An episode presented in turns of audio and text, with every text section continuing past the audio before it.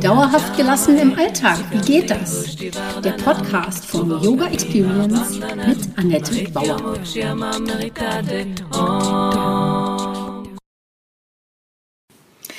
Hallöchen, schön, dass du da bist. Ich begrüße dich heute zur ersten Podcast-Folge in einer neuen Staffel. Die wird heißen, hast du noch, hast du mal fünf Minuten? Ähm, ja, heute ist die Folge 1 High Performance. Mein Name ist Annette Bauer, ich bin Yogalehrerin, Yogatherapeutin und Yoga-Coachin.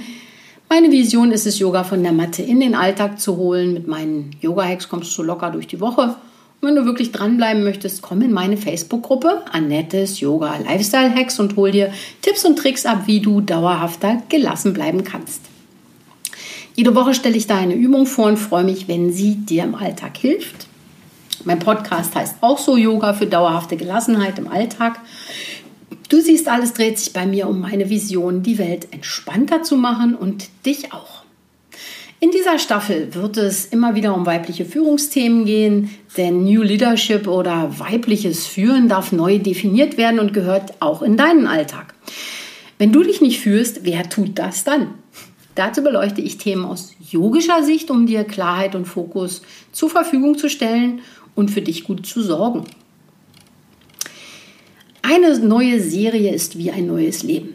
Hast du mal fünf Minuten? Wie du mit kleinen Tricks und Hacks oder Yoga-Quickies in fünf Minuten zu einer gesunden Selbstfürsorge im Job gelangst. Aber Job heißt vielleicht auch einfach in deinen Alltag. Und dabei kann deine Teamführung, wenn du im Job bist, durchaus das Managen deiner Kinder sein oder zu Hause deine Familie.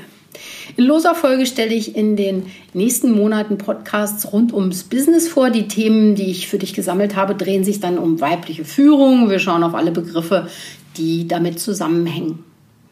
Zum Beispiel High Performer oder High Achiever, New Work, New Leadership. Und dann gibt es agil oder agile und disruptive Arbeitsweisen, sowas alles. Und was ist das alles? Und da interessieren mich natürlich die yogischen Aspekte, die ich meine entdeckt zu haben. Und du nimmst dir natürlich davon nur, was dir nützlich ist. Ja, wozu sollen das jetzt nützen, fragst du dich. Dafür, dass weibliche Führung nicht mehr nur ein Abklatsch männlichen Verhaltens ist, sondern eine, deine weiblichen Qualitäten Raum bekommen, um in, und, und in der Führung deiner Familie, deines Teams oder deiner Arbeit erblühen dürfen. Erst wenn Frauen ihre Rolle ausfüllen und ihren Platz einnehmen, statt über Männer zu meckern oder ihre Verhaltensweisen, ähm, erst wenn sie die Rollen ausfüllen, ihre Verantwortung übernehmen, können auch Männer ihre Rollen und Verantwortungen gerecht werden. Komm in deine Kraft. Darum geht es mir. Wir schauen oft nur darauf, was andere falsch machen. Das hat uns hierher geführt, wird uns aber nicht dahin bringen, beziehungsweise etwas Neues bewirken. Also klar, oder? Vergessen wir nicht, diese Männer, über die wir uns vielleicht auch aufregen oder diese männlichen Verhaltensweisen, die wurden schließlich von Frauen erzogen. Und das ist so wichtig, dass ich es deshalb einfach nochmal sage. Männer werden schließlich von Frauen erzogen. Also müssen wir bei uns anfangen, wenn es Probleme gibt oder wir unter diesen Zuständen leiden.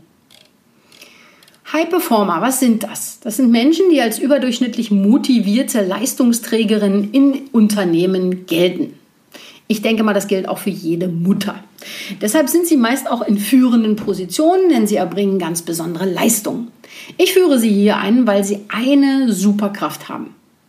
Sie nehmen Schwierigkeiten, Probleme und Hindernisse als Herausforderungen an. Es macht ihnen Freude, Lösungen zu finden. Das führt dann auch zu diesen außerordentlichen Leistungen. Im letzten Jahr haben das viele auch im Privatleben entwickeln müssen, um ihren, ihren Familien zu überleben. Manchen ist das gut gelungen, sie haben Pläne geschmiedet und für Abwechslung gesorgt. Und da ist die Frage, konntest du diese Kraft in dir aktivieren? Andere wiederum mussten ziemlich strampeln, um überhaupt den Kopf einfach nur über Wasser zu halten. Bei der Arbeit, wenn es ums Meeting geht, übernimm die Führung. Vielleicht arbeitest du ja mit Männern, sie machen klare Ansagen und reden nicht um den Brei herum. Oder du arbeitest mit Frauen, die sich auch mal über Gefühle austauschen können, was Männern oft schwerfällt. Egal in welchem Team, du solltest weiterhin den Ton deiner Mitarbeiterinnen und Kolleginnen treffen. Äh, trotzdem musst du nicht alles hinnehmen oder dich anpassen und werden wie sie, wenn dir das nicht gefällt. Also bleib ruhig und konzentriert, sage, was du möchtest und auch was dir nicht passt, in kurzen, knappen Sätzen. Und erkläre nicht andauernd, warum du das so siehst. Never explain, never apologize. Zumindest nicht für deine Entscheidungen und wenn du in die Führung gehen willst. Klar, wenn du einen Fehler machst, dann steh dazu und red dich nicht raus. Fehler zugeben können Frauen oft besser als Männer. Sie sollten sich dann aber nicht die ganze Zeit selber geißeln. Das interessiert wirklich niemanden, sondern lösungsorientiert handeln. Egal, ob du äh, in einem gemischten oder rein weiblichen oder rein männlichen Team arbeitest, bleib knapp und klar. Um es weiblich zu gestalten, lade jedoch die zu einer Diskussion ein, die mehr erfahren wollen und deine langen Antworten wirklich hören möchten. Also wenn du explainst oder apologized. Das erlaubt den anderen dann aber auch, wenn sie das nicht hören wollen, zu gehen, ohne dass sie sich schlecht fühlen müssen. Nicht jeder interessiert sich für alle Themen in jedem Meeting. Vielleicht ist aber auch diese ganze Meetingkultur völlig unnötig. Nun, ich weiß nicht. Wie führst du deine Mitarbeiterin oder wie führst du deine Familie? Na, wird da viel geredet, erklärt? Kann man natürlich auch gut finden und ist auch oft wichtig, Kommunikation. Aber wann ist es überflüssig? Vielleicht einfach da mal hinzuschauen. Dann die Superpower, Leaden, Pacen, Führen. Ähm, das zusammen mit weiblichen Einfühlungsvermögen führt zu dieser Superpower. Sich einfühlen und zuhören können liegt dir bei deinen Kindern im Blut. Wende es auf dein Team an und schau mal, was passiert, wenn du zugewandt zuhörst. Machst du wahrscheinlich schon automatisch. Und gerade dadurch steuerst du das Gespräch, ohne andauernd von dir zu erzählen. Und in die Führung gehst du, wenn ihr gemeinsam eine Verabredung trefft. Bis dann und dann passiert das und das. Festlegen und weiterhin fördern und fordern. So sollte es also auch bisher schon gewesen sein. Das reicht nur jetzt nicht mehr aus, in Zeiten, in denen alles schneller und agiler wird. Das hast du in Management-Seminaren sicherlich alles schon gelernt und wenn nicht, ist es durchaus spannend, das zu erlernen. Mein Punkt bei der Geschichte ist aber weibliche Führung. Was ist anders? Nun, du gehst dabei in Selbstfürsorge für dich und zeigst und sagst das auch klar und deutlich. Das hilft dir einerseits, dich abzugrenzen und Zeit für dich zu finden und andererseits bist du damit ein Vorbild für dein Team, deine Kinder, deine Familie, wie auch immer. Du formst damit die Unternehmenskultur, indem du Nein sagst. Lerne das Wort Nein zu sagen, klar, ruhig und bestimmt.